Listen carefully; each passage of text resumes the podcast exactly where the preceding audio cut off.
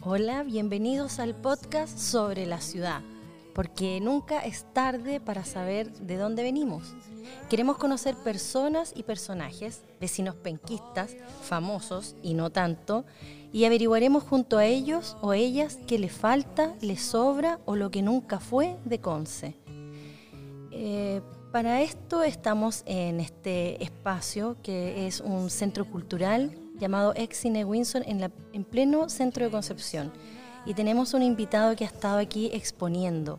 Él es artista visual, reportero gráfico, docente y runner. Y la verdad que tiene un trabajo maravilloso desde su perspectiva como eh, rescatando el patrimonio humano y una muestra fotográfica llamada Ojos del Biobío. Él es don Guillermo Salgado Sánchez. Bienvenido. Hola Guillermo. Hola, ¿cómo estás tú? Bienvenido a este podcast. Gracias por invitarme. Es que eras un personaje que necesitábamos conocer. Tienes una historia muy bonita. Sí. Eh, es que como por la parte visual siempre como que estaba más orientado a la parte humana. Entonces soy como súper humanitario. Eh, me gusta rescatar las cosas que están eh, desapareciendo. Eres, eres artista y eres reportero. En realidad yo te conozco como, fotógrafo. Queremos saber un poco más de ti, Guillermo. ¿Cómo llegaste a la fotografía y un poco nos hablas de tu trabajo tan bonito que has hecho en Concepción? Ya. Eh, yo llegué a la fotografía a los siete años, que ese es como mi, punto inicial, porque recuerdo cuando era chico había una vitrina en Tomé. Yo soy nacido criado en Tomé y en Lota. Y cuando estábamos en esa vitrina le dije a mamá que quería esa cámara y mamá me dijo que esa cámara era muy cara y en esos tiempos la fotografía era súper escasa, el negativo, revelado, todo. Y mamá me dijo que no. Después conocí a, mi madrina, que andaba con su cámara, después eh, tíos que andaban siempre con una cámara. Y me llamó el bichito la atención, de a poquito. Y cuando salí de cuarto, recuerdo de que yo quería estudiar eh, eh, publicidad comunicación audiovisual. Luego me dijo que esas carreras no eran como la más, la más acertada para los tiempos que estaba recién entrando al mundo de la programación y estudié programación un año. Estudié un año, me fue bien en la carrera, pero no me gustó. Y después llegó el otro año y papá le dije a mi papá que no quería estudiar más esa carrera porque no me, no me proyectaba sentado en un computador toda mi vida. Y me dijo, ¿y qué querés estudiar? Lo mismo que te dije hace un par de años atrás. Ya me dijo, ya, pero va a tener que trabajar y ya lo estaba haciendo ya. Así que ok, me puse a estudiar comunicación audiovisual. Y trabajé varias veces en, televisión, pero sentía de que en ese tiempo se trabajaba más como equipo, ¿ya? y había que andar con mucha, mucho peso. Entonces dije, prefiero una cámara, siempre me ha gustado, y así empecé. Y mi abuelo y que yo creo que también va un poco, es el rescate de, lo viviente. Es el, mi abuelo fue, o sea, mi, mi tío abuelo fue sastre y mi bisabuelo fue sastre. De hecho, eran como el sastre más conocido allá en Tomé. Y de alguna forma tenía que rescatar a esas personas. Tengo una, tengo una, como me crié con mi abuelo, tengo un sentido súper arraigado a las personas que son mayores. Y como por la edad que tengo yo, que voy a cumplir 48, igual de alguna forma he visto pasar muchas etapas de cosas que, eh, construcciones que se han echado abajo, oficios que han desaparecido. Eh, entonces, de esa forma empecé como a, a, testimoniar. Igual trabajé en el diario, trabajé primero haciendo la práctica, lo que vendría a ser la estrella en crónica. Eh, tuve mucho tiempo, de hecho estaba estudiando, y estaba trabajando. Eh, ahí estuvo el Rino, que fue mi primer jefe, que para descanse Rino. Y empecé, me, forjé en, periodismo. Después me fui al Diario del Sur, donde me forjé como retratista, de espectáculo, mucha cultura. Ahí conocí a grandes personajes como Rodrigo Pincheira, a Jimena Cortés, que siempre nos metíamos con esa, en el mundo de la cultura. Por eso ahora no me costó reconocer a, estos, la, muestra que está acá. Entonces, de, alguna forma, en, esa parte yo me follé, pero si necesitaba hacer algo. Y hice mi primer libro que se llama eh, Retazo una frontera, que, como, como les comentaba, yo me crié entre, en- entre Tomé y Lota, y en Lota yo tenía muchos compañeros que sus papás, sus tíos, eran, o sus hermanos, eran mineros. Y también me crié en Tomé, donde tenía mucha gente que sus padres, su familia eran textiles. Sí. Entonces hice un libro que se llama Rotación en la Frontera y tomé todos los registros que quedaban de, los pirquenes que están en Cunera el Agüe y una textil allá en Tomé que era la textil eh, Frutillare, que ya no está, que no existe. De hecho, ahora hay un condominio gigante y la fábrica desapareció. Desapareció. Entonces ya hay un registro súper potente de eso. Y, lo de, y se llama en la Frontera porque es como los restos que quedaron de, la, de una historia tremenda, que era la época de oro de, de Tomé y la época de oro de, de Lota, de la zona del carbón. Entonces, ese fue mi primer libro. Y después eh, postulé a un segundo, eh, todo esto con el apoyo del Fondar. Y el oficio ya lo tenía, porque siempre conversábamos, oye, se perdió esto, se perdió esto otro, se perdió. Entonces al final como, chuta, Apuremos, ¿no? apuremos, no, hay que recuperarse. eh, así que empecé a trabajar, empecé a hacer los contactos, pensé que iba a ser fácil. No fue fácil porque mm, son personas mayores, entonces no todos tienen la comunicación, no todos tienen teléfono. Igual súper complejo. Yo tenía pensado hacer, no sé, unas 40, 50 personas. Logré contactar a 20. Y como es, como siempre ocurre en la guerra, que todos son generales, Mm. después que publiqué el libro, empiezan a aparecer, oye, pero este, este y este y este, pero ya se, estaba. se- se- se dio la iniciativa. Claro. Entonces, esas cosas son las que yo, eh, en en base a la crianza de mi abuelo y de todos los cambios que yo he tenido, se forjaron. Y dentro de los medios de comunicación, también el, el reportero tiene que tener como la chispa, la rapidez. O sea, ya todo se hace mecánico, todo se hace. No, no es que sea un autómata, porque uno tiene que pensar. Tienes un proceso. Exacto. Eh, entonces uno pasa a ser testigo, pero ya el diario es el diario, o sea, uno escribe la historia diariamente, pero hay que dejar otro tipo de, de huella, de que se pueda ver, no sé, en un par de años más, siempre pensando como en el futuro. Bonito esa, esa historia. Y la frontera, eh, retazos porque venía de la tela, que era una gran industria en Tomé. Exacto. Y porque entre esos dos, muchas gracias por contar esa historia, me, me- me encantó. Viajé ya al pasado contando tu historia, aunque tú tienes, eh, somos contemporáneos, yo también tengo Exacto. 46 años. Y también hoy pienso igual que tú que en tan poco tiempo, por lo menos unos 20 años, hay cosas que ya no están, que fuimos testigos, eh, vivimos en un, en un ambiente, no- nos movimos en unos espacios que ahora ya no están. Hay varios, no me recuerdo en este momento precisamente cuál. Y bonito tu trabajo, pues Guillermo, bonito, muy, muy observador. Si bien te algo te llamó la atención desde la infancia, con esta cámara que viste en Tomé, eh, tus antepasados que necesitaba, eh, más que retratarlos, yo creo que dejar, como dijiste tú, un testimonio, una historia muy, muy bonita ahí detrás. Yo te quería preguntar respecto a eso, este es un, estos libros son fotografía y texto, pero básicamente son libros fotográficos, ¿cierto? Exacto. Que es lo tuyo. Sí. Y a partir de, de eso lograste 20 oficios, ¿cierto? Que pudiste, 21. 21 que pudiste 21. recuperar. Sí. ¿Cuál es el que ya no está, Guillermo? No existe de estos oficios que están en- en- retratados en tu libro. En mi libro, el, mira, el otro día, y de hecho insistí varias veces con el, el forjador, el, el que golpeaba el, fi- el fierro, el que antiguamente no existían los albañiles, no, no existían los soldadores. Y yo encontré al señor Montes, eh, el Montes, eh, Monte- Montesino, el señor Montesino. Eh, él, por lo que me comunicaron, falleció. Entonces, Se extinguió sí, el oficio. sí, sí. Y con él espero que no, haya, no sea así. Pero es así, tenía 78 años, tenía un, tenía, o sea, era- una persona de un trabajo muy bruto, porque cuando yo conversé con él me dijo, no, el otro día venía chi- un chico de 18 años, estuvo un día y el otro día lo llamé para que viniera a trabajar porque quería aprender. Y estaba con todo el cuerpo dolorido. Y pensé, este chico, porque hay que estar todo el día con el convito pegando. Entonces igual me dijo, estos caros de ahora, No había cómo. Claro. Y él me explicaba que antiguamente sí había que hacerlo de esa forma, que había que eh, forjar realmente, había que calentar, soldar, pegar. No había nada, no había, No estaba Sodimac en esos tiempos. ¿Y en qué, en qué lugar vive o eh, se movía esa persona en Concepción? No, en Tomé. En él Tomé. vivía arriba en el, en el Santo, al final del cerro. ¿Y él atendía personas de...? No, no, ya, ya no, él te- hacía sus, sus cositas chicas, hacía estos diablitos, eh, unos pequeños eh, como chuzos, eh, hacía ese tipo de cosas para poder darse vuelta. Más que nada como decorativo. Claro.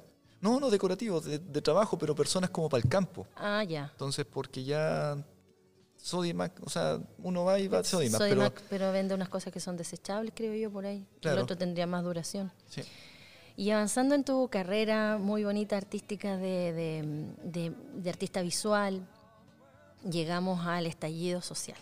El Eso. 19 de octubre de 1900, de- perdón, del 2019. Perdón, Viajaba en el tiempo. Y hay una obra tuya que se llama Ojos del Bio Bio. exacto. ¿Cómo fue eso? Fuiste en primera línea eh, en fotografía. Sí, sí. de hecho me llegó una lacrimógena en la mano, ¿Sí? disparada a menos de 10 metros. ¿Dónde? En los tribunales. No, cerca, o sea, cerca, en el mall del centro, ahí me llegó una lacrimógena, en la mano. Fue ¿Y la- como disparar ¿Y la pecho. tiraste de nuevo? No, sí me dejó la mano imposibilitada, me dejó la mano hinchada. ¿Y la cámara? No, la cámara no le pasó nada. Menos mal. Justo ¿Y está tu pasando. mano? No, mi mano quedó. O sea, de repente me duele un poquito un huesito, sí. Ahí se ve un poco. ¿Y no andabas equipado tampoco? Sí, pero equipado ¿Y con protector de mano? Igual. No, es que nunca. ¿Te imaginaste? Claro, sí. En las manos. en el pecho, del pecho rebotó. O sea, pegó en la mano, después el pecho, después salió por acá, me rompió la máscara. O sea, fue. Entonces, sí, primera línea. Entonces, pero es como. Es parte del oficio. O sea, si me preguntan a mí, pucha, uno está dispuesto a todo tipo de esta- de estas cosas. ¿Cuántos días anduviste sacando fotografías? de que yo empecé a trabajar el lunes. El lunes porque igual estaba como, acá en Concepción estaba como bajo. Eso fue 18, 19, 20, El 21. 21, claro. Y el lunes fue un tiroteo que hubo en Hualpén. Y ahí estuvo, estuvo complicado. Yo había estado por el diario, había estado en varios tiroteos eh, en los tiempos de reportero. Y esa vez, así como, de hecho me encontré con un compañero, me dice, oye, están disparando la cuestión. Y le dije, ya, pero ¿para dónde van las balas? Van para allá. Ya, entonces, tranquilo, quedémonos acá, nos parapateamos bien, pero tranquilo. Y así lo hicimos, o sea, así lo hice. Y ya después reporteando, reporteando, porque igual hago fotos para la Fran Press, que es una agencia en- francesa. Y igual como Stringer, había que estar pendiente de las cosas que podían ocurrir. Entonces yo estaba más pendiente de eso. Y es así cuando me ubican de acá, de, de Aldea Rural, para, como ya habían visto los libros, me dijeron que si quería hacer una muestra. Dije, ok, ya. Pero había que armar con tiempo. Y como estaba la, situación, eh, situación país, demasiado polarizado, había que hacer una muestra que fuera, entre comillas, lo más objetivo posible.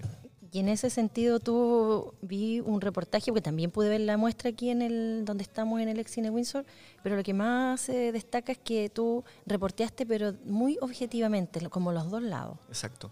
¿Y cómo llegaste a esa conclusión? ¿Fue tu, tu iniciativa o también hubo un petitorio ahí que fueras lo más, lo más objetivo posible de, documentar esto? Yo creo que me pidieron, o sea, ya conocían el trabajo. Y cuando tú trabajas en el diario, tú ten- a, pesar de que la objetividad no existe, pero tú tratas de hacer lo más objetivo posible y tratas de colocar las balanzas como corresponden. Y acá había que mostrar de, lo- de los dos bandos. No podía encasillarme en un punto porque podía ocurrir tal situación y si era el otro punto, la misma. Entonces la Claro. polarización no era muy buena. Ahí hay que buscar el equilibrio. Claro, porque fue era una imagen dura, fue una Sí. cosa sin precedentes, fue eh, depende cómo tú ibas a, a exponer esto, también ibas a crear en el imaginario lo que realmente estaba pasando, porque esto va a trascender, pues, tu, tu- muestra va, va a perdurar en, en décadas, entonces que sea, eh, estás reporteando, eres artista, pero que sea tratando de contar los hechos desde una forma eh, objetiva. Claro.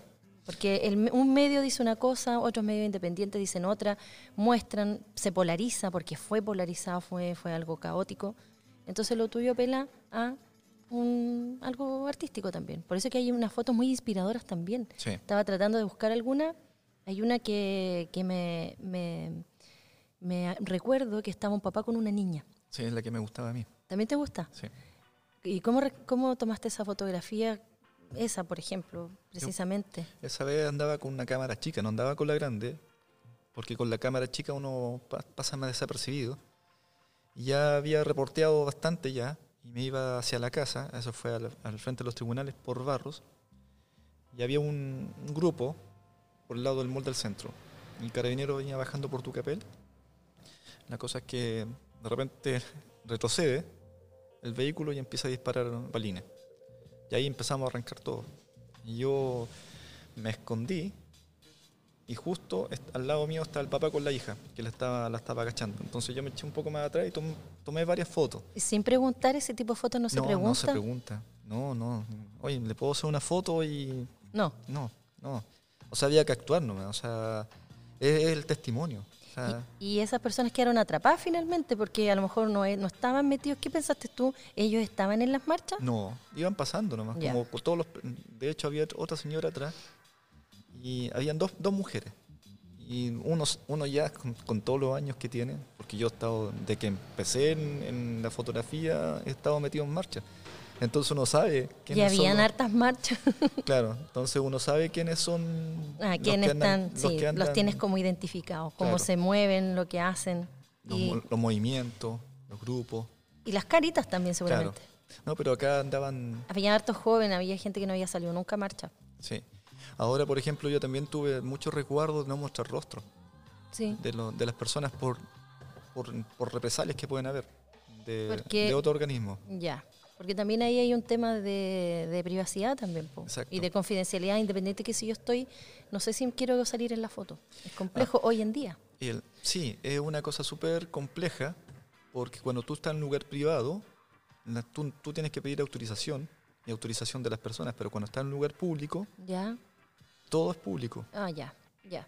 Y de hecho, las personas que son, por ejemplo, eh, que, que son más autoridades, que son personas más de farándula, están expuestas. Ah. Entonces, pero una persona normal, o sea, yo, por ejemplo, ahora que he estado haciendo fotos de la pandemia, he tenido la diferencia, oiga, le puedo hacer una foto cuando veo que es una imagen buena, otras veces cuando veo que está demasiado, la tomo nomás y me voy, porque espero hacer un libro, pero no, no es nada concreto todavía. ya. Aún ando buscando el hilo que me, que me agarre toda Est- la... Estamos en proceso todavía de, crea- de creatividad también porque estamos en, en esta pandemia, vamos a terminar el año. Sí. Muchas gracias, Guillermo, por contar esa parte de tu historia, es muy bonita. Creo que eh, todo tiene una historia, tienes tema para rato. Es muy, a mí me gusta mucho lo que tú haces. La fotografía también se ha instalado hoy en día en las personas. Tenemos un celular que nos permite tomar fotos y de repente todos podemos ser un gran fotógrafo si nos encontramos con algo bien especial y podemos eh, darle, no sé, como el palo al gato, pienso yo. Es como un hobby que se instaló en, en los seres, pero tú eres profesional y eres reportero, así que se, se agradece mucho eso. Entonces, en este tema tuyo, esta perspectiva, y más encima has sido reportero de varios medios de aquí Concepción, que mejor que tú puedes hacer un análisis de nuestra ciudad. Queremos saber cuál es tu visión de esta ciudad como patrimonio también físico, infraestructura y el, el- el habitante de Concepción. Eh, como haciendo una, una radiografía, ¿cómo definirías tú esa persona penquista y, y cómo nos movemos en esta ciudad? ¿Cómo está nuestra ciudad? Este mismo lugar donde estamos, que estamos tratando de recuperar el patrimonio también histórico. Sí. Mira, a mí me. Hay. Esta ciudad muchas veces me ha sorprendido negativamente y otras, otras positivamente. Ahora hay personas que quieren hacer cosas buenas, eh, pero faltan, faltan, faltan los fundamentos. eh, hay- por ejemplo, recuerdo atrás cuando quisieron recuperar el teatro Enrique Molina, que cada vez está, o sea, se va a moler, se va a moler al final, no va a pasar nada. Eh, han habido empresas como Johnson que recuperaron la fachada, eh, Mall del Centro, pero hay otras que se están tirando hacia abajo. La misma cantidad de, de edificios. Yo el otro día fui a, caminar alrededor y me encontré con que habían eh, como ocho edificios alrededor, de un par de cuadras de diferencia mía. Entonces, de hecho, donde yo vivo, ya instalaron un, departamento, un, edificio, y, yo veo el atardecer todos los días. Ahora están construyendo edificios justo donde está el sol en verano, y hay otro que justo da el sol en invierno, entonces no voy a tener atardeceres. Pero es parte del proceso del crecimiento. Ahora, ¿qué me gustaría? ¿Cómo imagino yo? Eh, las cosas tienen que cambiar, porque estamos en tiempos muy polarizados, pero yo creo que va a, llegar, va a tener que llegar un momento en que vamos a encontrar el equilibrio y que vamos a tener que ser personas mucho más empáticas. Eso es lo que, eso es lo que esperaría yo. Ahora, de las autoridades que yo he visto en este momento, es que se han preocupado de alguna forma de, de culturizar de alguna forma, de, de, un tipo, por ejemplo, la ciclovía. Sí. En el parque también instalaron unas maquinitas para reparar bicicletas que las rompieron. Oh. Entonces, eh, están ya trataron de de darle un poco la cara al río Biobío. hay un esfuerzo. Hay un esfuerzo. o sea, hay una intención. Exacto. A lo mejor falta el esfuerzo. Porque eso que tú dices de, que a lo mejor no vas a tener un atardecer es un tema que hoy ha salido porque vienen a propósito un cambio en el municipio, entonces han salido todos estos temas de hasta dónde llega em, la participación ciudadana para que esas cosas también pueda haber un equilibrio, pues que no, no sigamos construyendo y asfixiando la ciudad. Y tú también eh, visitas la ciudad, también sé que eres runner, a lo mejor también en ese sentido has visto la ciudad de otra forma, es como que te están, te están asfixiando un poco dónde te vas a mover. esa es una, es una inquietud que hay en muchos ciudadanos como mm. tú. Y bueno, qué bueno que digas que hay una intención, pero no se nota tanto, ¿no? ¿Qué pasa ahí? Yo creo que es, como la cultura. De las personas. Sí, porque, o sea, no sé cómo será en Alemania, en Holanda, eh, cuánto tiempo se demoraron en, moverse en bicicleta, en, la parte sustentable, porque acá uno va por la ciclovía y nos falta la persona que está parada, eh, o sea, sin, el respeto. Entonces, una vez que llegue el respeto, yo creo que esto va a funcionar el cerro, el, acá el cerro, ¿cómo se llama? El cerro Caracol. Sí. Es una maravilla, un tremendo pulmón verde que tenemos.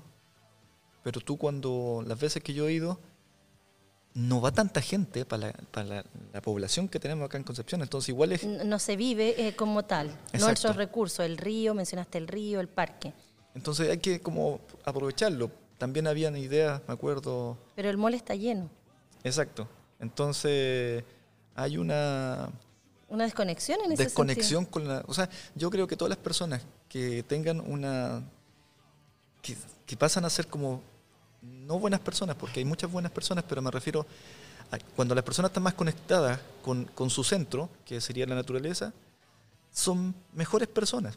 Hay que, hay que apelar entonces ahí como y que la persona sea el centro entonces, porque eso son la nueva tendencia, humanizar los eh, los, puestos políticos, las cosas que están pasando, las autoridades, para que no sea también imponer algo, sino que hacer una cohesión, que haya realmente eh, una conciencia de los ciudadanos de, de, donde habitamos. Exacto. No esta imposición, vamos a hacer aquí, vamos a cortar la calle, vamos a poner un edificio, vamos a hacer una ciclovía, sino que sea como una amalgama de cosas para que eh, las personas vayan tomando aprecio a sus cosas. Como bien dices tú, había, hicieron algo y lo destruyeron. Era para arreglar, porque la gente no tiene una conexión con eso. Creo que eso también tiene que ver con la cultura, como dices tú. Es como cuando uno pinta su casa y tus hijos te ayudan a pintarla, hay un esfuerzo ahí, después cuesta más para que la rayen. En cambio, en la ciudad, si hay cosas impuestas y las personas no participan, no le tienen valor y, lo, lo, destruyen. No, y aparte también hay una, no recuerdo la ley que, salió en Estados Unidos de los vidrios rotos, pero cada vez que había un vidrio roto, las autoridades lo reponían. Sí. Porque si uno veía un vidrio roto, dan ganas de romper y después hacer. Sí. En, Nueva York pasó lo mismo. No, a eso me refiero, en Nueva York. Entonces hay ideas que se pueden tomar y que se pueden aplicar acá en Concepción. no, no dan la chance. Por ejemplo, uno ve que hay harta, eh, por ejemplo, acá en, al frente del mall del, del centro, hay una casa antigua, como una casona, que está, eh, no sé si hay ocupa, pero está, pero... No, no hay ocupa porque está inhabitable. Entonces esas cosas, no sé, poder hacer algo. Sí. Pero, y, también hay las limitantes porque lamentablemente Santiago es, Chile, entonces los recursos que hay son son pocos los, los que pueden entregar. Entonces, y, el interés, a lo mejor ahí en esa esquina hay más interés de construir un edificio que remodelar el que está, que es una casa antigua, como bien dices tú. Exacto. Y la persona, yo creo que tú has fotografiado personas. Eh, entonces, en ese caso, cuando hablamos de este, de este poco cuidado, quizás que hay, esta poca conexión, entonces nosotros somos muy de lo desechable, a lo mejor las personas no tenemos apego. ¿Cómo, cómo te ha tocado a ti ver a, las personas que tú mismo has fotografiado, reporteado durante todos estos años, el perfil de, de, nosotros, de nuestro, del ciudadano a pie? ¿Cómo somos? El ciudadano a pie. Eh, depende de los rangos ¿De edad? De edad. Eh, de lo que yo me he dado cuenta, porque la, la juventud, no toda la juventud, tiene una desconexión con su, con su historia, con su, con su patrimonio. Eh, no lo miran, de hecho al, anciano no se le respeta tanto. Sí, pasa eso. Y, eso va a depender también de, de, la crianza que tengan con la familia. O sea, yo me, tengo la ventaja de que me, me crié con mi abuelo, pero hay familias que son la pura madre. Entonces, y la madre deja al chico con otra persona y no se crea un ambiente familiar. Y yo creo que también influye en eso. Y eso es a nivel global. pero de lo que hay que, por ejemplo, a mí me da gusto, por ejemplo, ver en otros países que se recuperan las, partes, las cosas. Eh, yo también hace años atrás dije, ¿por qué no recuperan el puente, el puente viejo? El puente viejo se lo dio el terremoto Tampoco quedaron los vestigios. Era, inviable. Claro, inviable. Pero tampoco dejaron los vestigios. Por último, dejar así como no hacen otras partes. Acá pasó esto. Yo creo que tiene que ver, creo que en la cultura occidental es un poco más así, como que somos como de lo, tenemos una memoria media esponja, nos vamos olvidando. Nuestra, nuestro territorio también recuerda que esta es una ciudad azotada por terremotos. Exacto. Entonces quizás por eso eh, los jóvenes tenemos eso que vamos siempre mirando para adelante y bien rápido, entonces nos olvidamos de nuestras raíces. Por eso que tu trabajo que haces es muy bonito porque quedó plasmado ahí cómo era cosas que ya no están, que en este caso era un patrimonio humano. Exacto. Guillermo, eh, yo te voy a invitar ahora al futuro. Ya. Este es un viaje al futuro en una nave, no, no puedo decir, siempre digo nave espacial, pero no espacial. Este viaje al futuro, no sé, Puede ser muy, muy al futuro o 10 años más, tú, depende de tu perspectiva. Ya. Eh, ¿Cómo tú ves la ciudad según cómo se, va, se está generando las energías o cuál es tu ideal también de ciudad? Mi ideal de ciudad sería, no sé, para evitar los tacos tener más puentes, así uno descongestiona, tener más vías, como está creciendo la población. Al mismo tiempo, eh, eh, haría, recuperaría la costanera del río haría paseo en bote o en lancha, tipo Valdivia. Eh, colocaría un teleférico en el cerro Caracol. Cosa que para las personas que no puedan caminar o subir tanto, tomen el teleférico como en Santiago, que son cosas tan simples, que son igual caras. Inversión. Inversión. Eh, Pero es que puede quedar en el tiempo. Claro. Colocaría una normativa, si estuviera en mis manos, una normativa de que todas las construcciones no pasen cierta cantidad, que sean tal color, eh, mm. tal estructura como en La Serena. Eh, Puerto Montt también creo que es Puerto Montt, ahí no sé. No sé, yo tampoco parece. Eh, aplicaría la ciclovía, me imagino Concepción, los cabros jóvenes, los chicos, se están moviendo mucho más en bicicleta ahora con esto Uber, se, se está masificando como hay tanto taco, la gente está volviendo como lo, a lo más rápido, porque en bicicleta anda más rápido que en auto en 5 kilómetros. Entonces, yo imagino como una, una ciudad así. ¿Una ciudad cultural? Una ciudad... Es que Concepción, bueno, antiguamente se caracterizaba harto por, mucho, por la cultura. Eh, sí, sí, me gustaría que... Me gustaría, en la pinacoteca, las veces que yo he ido, menos gente va, pero habría que hacer una campaña de masificación de la cultura. Por ejemplo, ahora está Guayasamina acá. Eh, yo no, sabía que estaba Guayasamina si no hubiese venido antes. Pero ese tipo de cosas, de, difusión, difusión masificar, eh, cambiaría acá en Concepción, como alcalde yo sacaría una normativa que dijera, o sea, para hacer en 10 años más, que tuvieran filosofía los chicos, que estuvieran eh, historia, que tuvieran meditación, eh, yoga, eh, que tuvieran ajedrez. O sea, serían como los ramos obligatorios de cada colegio o escuela Humanista municipal. y arte. Claro, es que todas las cosas de alguna forma te Eso se llama eh, holístico. Entonces, holístico. Porque el- Educación holística. Porque Claro. que, que el ser humano es más que, es mucho más, pues, mente, alma, cuerpo, Exacto. por ahí. Sí, porque al final, cuando tú eres más humano, dejan de interesarte otras cosas. Te acercan más a, a lo- a lo que uno es en sí. Por ejemplo, ¿qué pasaría si a una persona, eh, X persona, tú le quitas tu- su cargo, le quitas su casa, le quitas su auto? ¿Quién es esa persona? Eh, Entonces- un individuo. Un individuo. ¿Pero qué? Entonces la persona tiene que caracterizarse, caracterizarse por lo que es, No por lo que tiene. no por lo que tiene. Entonces, cuando tú tienes una, una sociedad más humana, tú te fijas por quién eres. En las características de esa persona. Exacto. Entonces, y, y su- y sus antepasados. y con eso, yo creo que Concepción sería mucho más equilibrado, sería mucho más culturizado, sería mucho más solidario, eh, tendríamos mucha más cultura, tendríamos una recuperación de, lo- de los espacios naturales. Y, haría- y activaríamos otros polos. Por ejemplo, el turismo, la gastronomía, un montón de cosas. Cuando quieren habilitar el río Biobío, queremos eso, un Sí. polo turístico ahí, cultural y gastronómico, que nos, nos gusta, queremos ser, queremos ser Valdivia, queremos ser una gran ciudad también. Sí, imagínate un muelle flotante donde tú vayas a tomarte un cafecito, Y no solo en el río, porque somos ciudad de lagunas. lagunas. Entonces, claro, ¿Viste? podríamos recuperar la laguna. toda o sea, ya se han hecho eh, cosas, por ejemplo, la laguna donde está la estota, creo que es la Sí. del daño, Sí, estoy seguro, o la. Chepe, no sé. no recuerdo. Cerro Chepe parece, está Claro. al lado. Entonces ahí fácilmente se puede instalar un, un restaurante arriba. Pero tiene que ser un polo. Claro. Y, y también no segregar, no sacar a las personas que están ahí, sino que hacerla, hacer una ciudad, un city smart, Exacto. de que, se, que es lo que se ha intentado siempre hacer, pero toman a esas personas que tienen derecho a vivir ahí, pero las llevan para otro lado. Y eso hace que volvamos a segregar más la ciudad y... Nos polaricemos. Exacto. Entonces la idea es como la humanidad, la solidaridad y la, Así va a ser. la unión. Ya, ya me imaginé todo, todo, todo, así que volvemos del futuro, volvemos ahora al 2020, me, me- me quedo allá, sí, pero me gustó todo eso de aprovechar las aguas, se dice un nuevo eslogan, ciudad, Concepción Ciudad de las Aguas.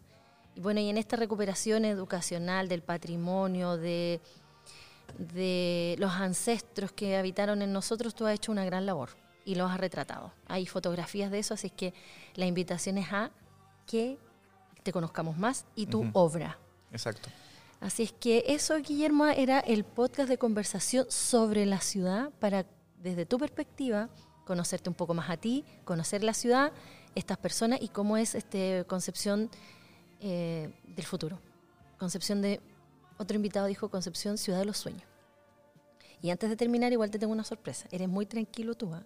¿Qué signo eres? Yo soy Sagitario, yo soy súper tranquilo. Oye, yo también soy Sagitario. ¿Cuándo estás de cumpleaños? El, el 17. Yo el, 16 el 6 de diciembre. Voy, voy a cumplir 47. Así que somos de la misma generación. Sí. Pero eres súper tranquilo. Me encantó. Yo soy más acelerada. No soy yo soy acelerado, pero estoy como tranquilo. Floppy. Eso me gustó. Bueno, la sorpresa es que yo voy conociendo a los invitados y después le hago unas preguntas rápidas Ya. para conocer al final de esto eh, un poco más de tu perfil. Bueno, ya sé que eres Sagitario, cuan- 45 años, tomé, supongo que te gustan los mariscos de comer. ¿Qué te gusta? ¿Qué te gusta de comer? Obvio, me gustan los pibres. Me gusta. El- a la parrilla. No, no, con un amigo, bueno, en sus tiempos, cuando se podía, íbamos en bote, sacábamos nos comíamos el pibre ahí con limoncito y tortilla en el bote. Sí. Sí. Ahora es más difícil, o sea, No sé. sí, no sé, me da. ¿Tú ibas a, da- maris- a mariscar? ¿Cómo se dice? Es que yo de chico siempre, imagínate. que- Tomecino. Tomecino. Y la casa de mi abuelo quedaba a una cuadra y media de, de la playa. O sea, a una cuadra se puede decir. Ya. Los tomecinos, sí, pues yo soy chorera, Ya, talcahuano. Talcahuano. Tomecino es más, más pituco, creo yo. No sé. Es que tienen más cerro, Talcahuano. Tomé Sí, también, pero no sí. se ha destacado mucho el Pero cerro. frente al agua, frente al mar. Me Claro. gustó. Ya. Bueno, don Guillermo Salgado, un artista visual. ¿Cuáles son tus referentes re- respecto a la fotografía? Wow. Y Eh, has- tienes un programa además, que vamos a aprovechar de, de- de pasar el dato, que entrevistaste a muchos y muchas eh, fotógrafo. fotógrafas Sí, y fotógrafos. sí. Sí, eh, entrevisté 15 en Instagram y me di un tiempo porque igual es- es- está como... un- Cansa. Claro, no, no es que canse la pandemia, sino que como que hubo un momento en que así como que ya me, me enfermé una vez como que ya Te decaíste. me decaí. Pero ahora, por ejemplo, ayer estuve pensando, voy a volver a hacer que es una donde segunda vas a estar temporada. de cumpleaños, nos pasa eso cuando vamos a cumplir años. Sí. Sí, hacer ser. una segunda temporada. Y mis referentes son Sebastián Salgado, que aún está vivo. Igual que tu apellido. Sí, es tío mío. No, Ah. no, él es brasileño, que vive en Francia. Es uno de los fotógrafos secos porque justamente hace fotografía de retrato y mucha fotografía de naturaleza. Pero, la- y todo en blanco y negro. Entonces, él es, mi- es mi referente. Robert Frank, que otro referente que tengo, que hizo un trabajo muy importante en Estados Unidos de, de cómo a él lo aislaron, porque no era, era migrante. Eh, Nashway, que otro, por su forma de componer la fotografía. Vamos a buscar a todos esos Sí. personajes. Eh, Matt Stewart, que lo descubrí hace un par de años atrás, que son una maravilla. Ahora, sobre los referentes, igual, yo como hago clases a los chicos en la, en la Cato, yo les digo que no es necesario tener una tremenda cámara, sino lo importante acá es, lo- lo- el- es el, el dominio de lo que yo estoy transmitiendo. Entonces, puedo hacer una foto está con un teléfono. ¿Las emociones te, te hacen hacer fotografía? Si estás enojado, si estás alegre, si estás melancólico, Sí. ¿te expresas a través de la fotografía? Sí, pero depende mucho, porque eh, hay en estados que son depresivos. Si estás escuchando música depresiva, obviamente vas a ver lo que tú quieres transmitir.